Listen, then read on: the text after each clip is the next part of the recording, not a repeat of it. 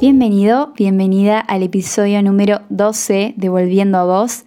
Qué lindo poder seguir compartiendo por acá y qué lindo también sentir que hay alguien del otro lado a quien le puede llegar a sumar eh, algo de lo, que, de lo que digo, de lo que pienso, de lo que siento. Y para el día de hoy traigo un tema que siento que está bastante de moda, pero me parece interesante también que, sea de esta forma, ¿no? Que cada vez seamos más las personas que, siendo conscientes de nuestro deseo, podamos conectar con él desde la intención. Así que los invito a explorar juntos un poco más sobre este concepto que personalmente me cautiva desde hace años.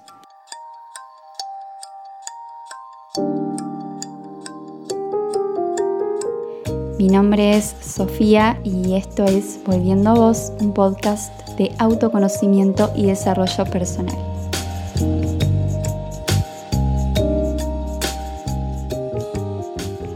Intención. ¿De qué se trata esta palabra? Bueno, tiene que ver principalmente con la firme determinación interior de alcanzar o lograr algo alineando conciencia, deseo y acción. La intención es siempre el punto de partida. Cada decisión que tomamos, cada acción que realizamos, nace desde ese lugar. Cuando hay intención genuina, no nos movemos por obligación ni por imposición ajena, sino por convicción interna. Por lo tanto, el camino se vuelve mucho más ligero, mucho más ameno, más disfrutado. No hay sacrificio ni sufrimiento, sino motivación y aprendizaje. Y es precisamente acá donde se puede ver también la diferencia entre intención y meta. La meta se enfoca precisamente en llegar a un destino específico, pero le quita el protagonismo al paso a paso, al proceso del que hablaba recién. Tener una intención que sea clara y genuina nos ayuda a acercarnos de forma natural y fluida a nuestros anhelos más profundos. Aparece entonces la creatividad, las personas indicadas, las alternativas para resolver eh, dificultades que aparezcan en el camino y sobre todo la motivación necesaria para mantenernos firmes y perseverar. Y hablamos de motivación porque en la intención tenemos muy claro nuestro para qué. Eh, y tenerlo claro va a representar nuestro combustible para seguir adelante y empezar a generar cambios a partir de esa intención. Entonces, intencionar no tiene que ver con mandar un mensaje al universo y ya. Esto se vería más bien como un deseo. Intencionar tiene que ver con conectar con mi interior, entender cuál es el norte o la dirección que me mueve internamente para llevar la energía a ese lugar y después bajar a tierra una guía, un plan de acción para que la manifestación de esa intención sea posible. Porque aunque la mayor parte del tiempo no seamos conscientes, la realidad es que todos tenemos la capacidad de crear esa realidad que deseamos y la intención en este sentido cumple un rol fundamental. Un pensamiento enfocado para realizar una determinada acción es capaz de producir una energía lo suficientemente intensa como para alterar en mayor o menor medida nuestra realidad física. Intencionar se trata de una declaración explícita de ser protagonista de mi mundo y se basa principalmente en la creatividad y en la confianza. Creamos primero en un plano sutil aquello que deseamos expresar más tarde en lo concreto, invitando al universo a ser cómplice de nuestro plan y seguirnos en esta aventura de crear nuestro propio destino. Una de las formas más conocidas de manifestar, eh, es decir, de darle voz a eso que deseamos experimentar, es a través de las palabras, dejando un testimonio escrito, concreto y tangible. Y es importante eh, también ser conscientes del lugar desde donde nos plantamos para hacer estas intenciones, ¿no? Eh, que, bueno, debería ser encarnando el deseo desde el entusiasmo, desde la confianza, eh, desde el sentimiento de abundancia y gratitud por aquello que ya estamos creando. Entonces, ¿cuál es el proceso para empezar a declarar intenciones? Bueno, para empezar es importante que preparemos el ambiente. Eh, buscar un lugar tranquilo, poner algo quizás de música suave, eh, encender una vela, que para intencionar se recomiendan las velas blancas, eh, un incienso. También es importante entrar en contacto con el cuerpo a través de la respiración, siendo siempre conscientes de cada inhalación, de cada exhalación, ¿no? Y una vez conectados con nosotros, tomarnos un momento para agradecer por nuestro presente, por las situaciones que nos permiten crecer, por las personas que nos rodean, las experiencias que nos enriquecen. Siempre tenemos algo por lo que sentirnos agradecidos y la primera semilla para crear abundancia en nuestra vida siempre es la gratitud. Así que, dicho esto, llegó el momento de empezar a sembrar esas intenciones escribiéndolas a mano en una hoja o en nuestro diario también puede ser. Si te nace, es ideal acompañar cada intención con una imagen, con una frase, eh, usar colores. Cuanto más tiempo dediquemos a este proceso creativo, mejor.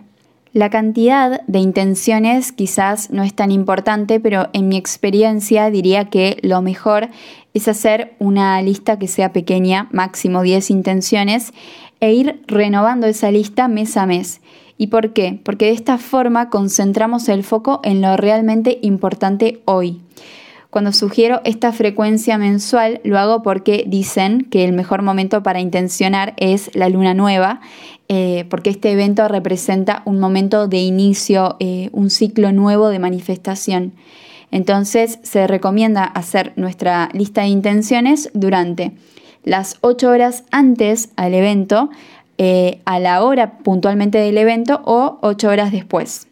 Estamos sembrando una semilla, una intención de cambio para trabajar en las próximas cuatro semanas. ¿Y qué es importante a la hora de comenzar a escribirlas? Bueno, vamos a intentar reflexionar acerca de esas áreas de nuestra vida que requieren de luz, de claridad, eh, de apertura, em, de desbloqueo.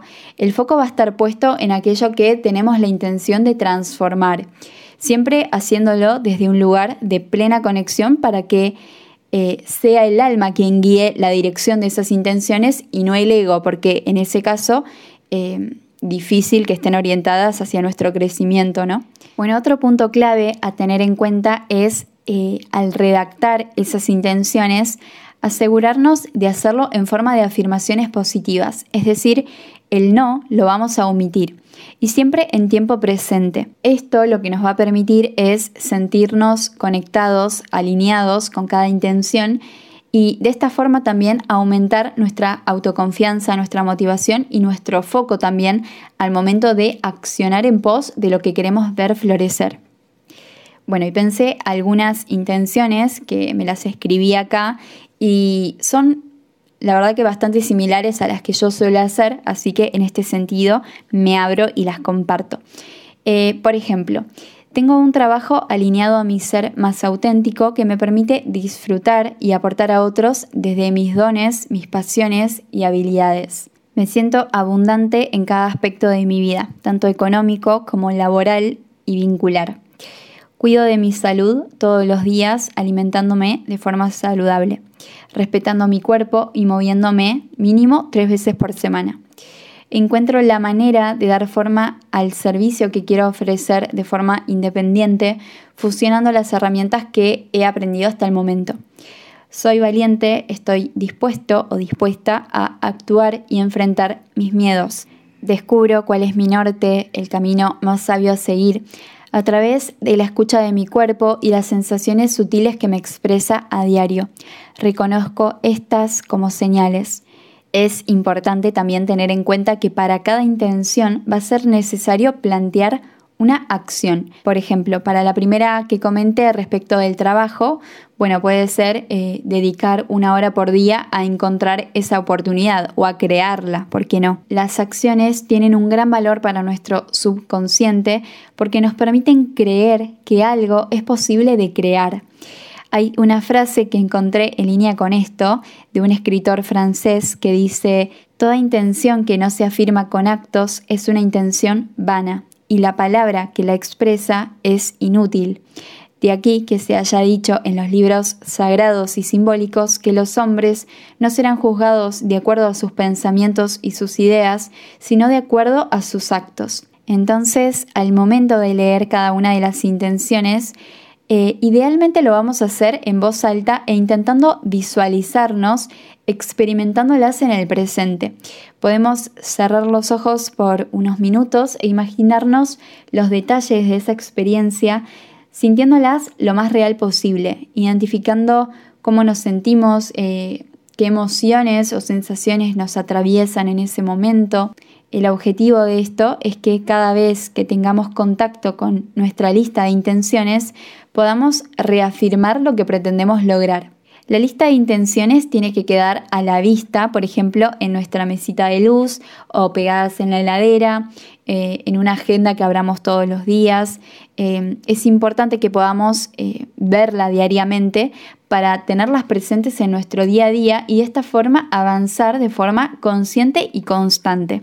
Y por último, para cerrar, un dato a tener en cuenta es que el próximo 27 de agosto es luna nueva, así que atentos a esa fecha para ya tener listas las intenciones que queremos manifestar. Esta luna nueva va a ser en el signo de Virgo, eh, así que probablemente nos ayude a organizarnos a full, a establecer planes, fijar objetivos, eh, instalar una nueva rutina. Eh, ya en algún momento tocaré un poco más sobre este tema de astrología que me encanta y es un área que estoy estudiando actualmente, así que si tienen temas para proponer, eh, siempre bienvenidos. Así que hasta acá el episodio número 12 de Volviendo a Vos. Espero que lo hayas disfrutado, que esta info te haya servido, sumado, eh, aportado. Nos encontramos la próxima. Te mando un beso enorme.